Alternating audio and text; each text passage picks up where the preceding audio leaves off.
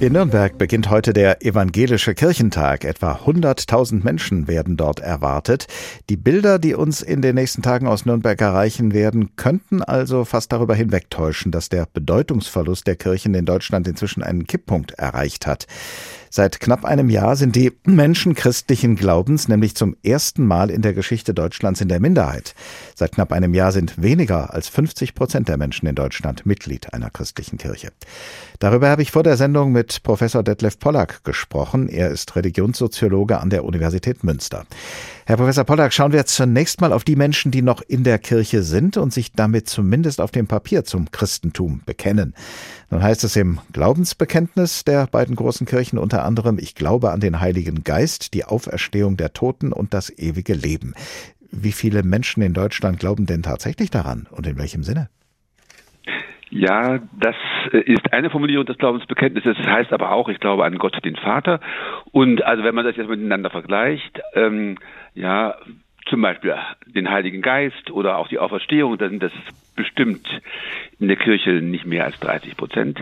Aber wenn es um den Glauben an Gott geht, also doch eine etwas allgemeinere Idee, dann sind es immerhin doch 60 bis 70 Prozent, die sich zum Glauben an Gott bekennen.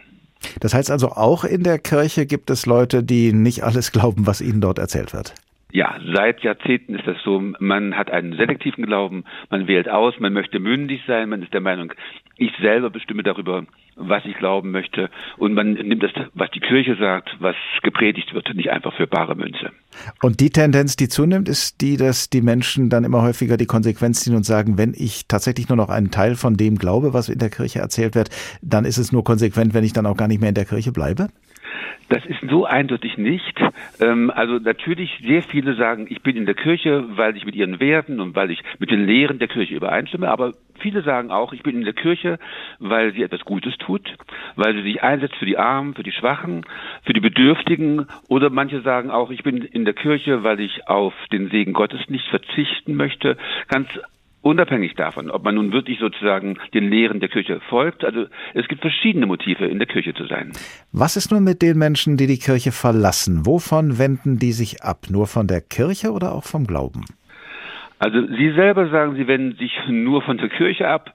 Ähm, also es gibt so Befragungen, da werden die Menschen danach gefragt, was die Motive ihres Kirchenaustritts sind und 80 Prozent sagen, ich kann ja auch ohne Kirche gläubig sein.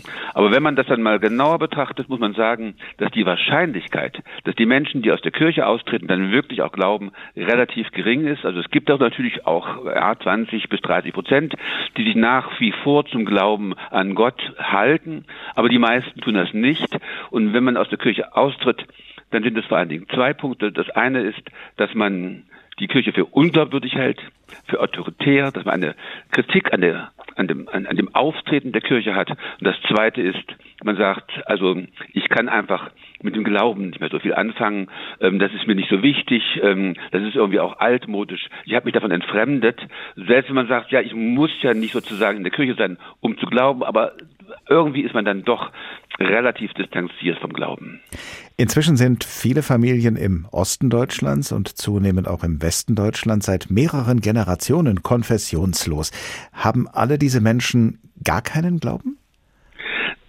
Also natürlich haben Menschen ähm, verschiedene Formen des Glaubens. Also die Ostdeutschen würden großen Wert darauf legen, dass sie sehr wohl auch zum Beispiel Vertrauen haben in andere Menschen oder auch ähm, bestimmten Werten anhängen.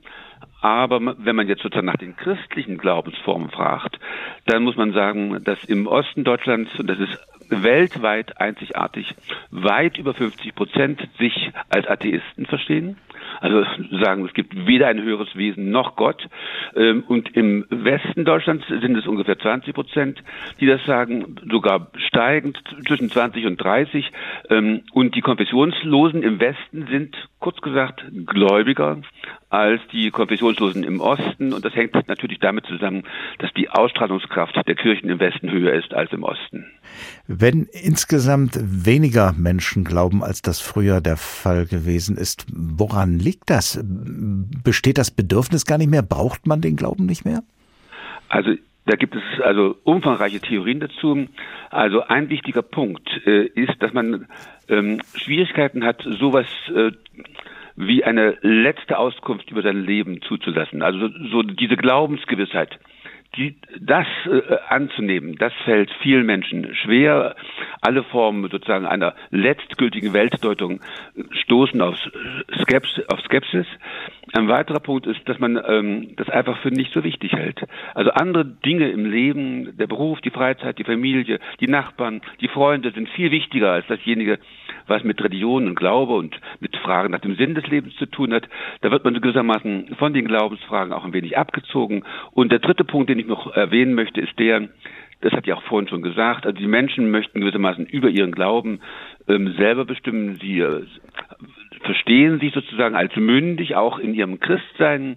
Und die Kirchen bieten ja sozusagen immer irgendwelche Antworten an. Und da gibt es gewissermaßen auch eine gewisse Spannung zwischen dem Auftreten der Kirche auf der einen Seite, was man oft als autoritär wahrnimmt, und dem Bestehen auf der individuellen Autonomie.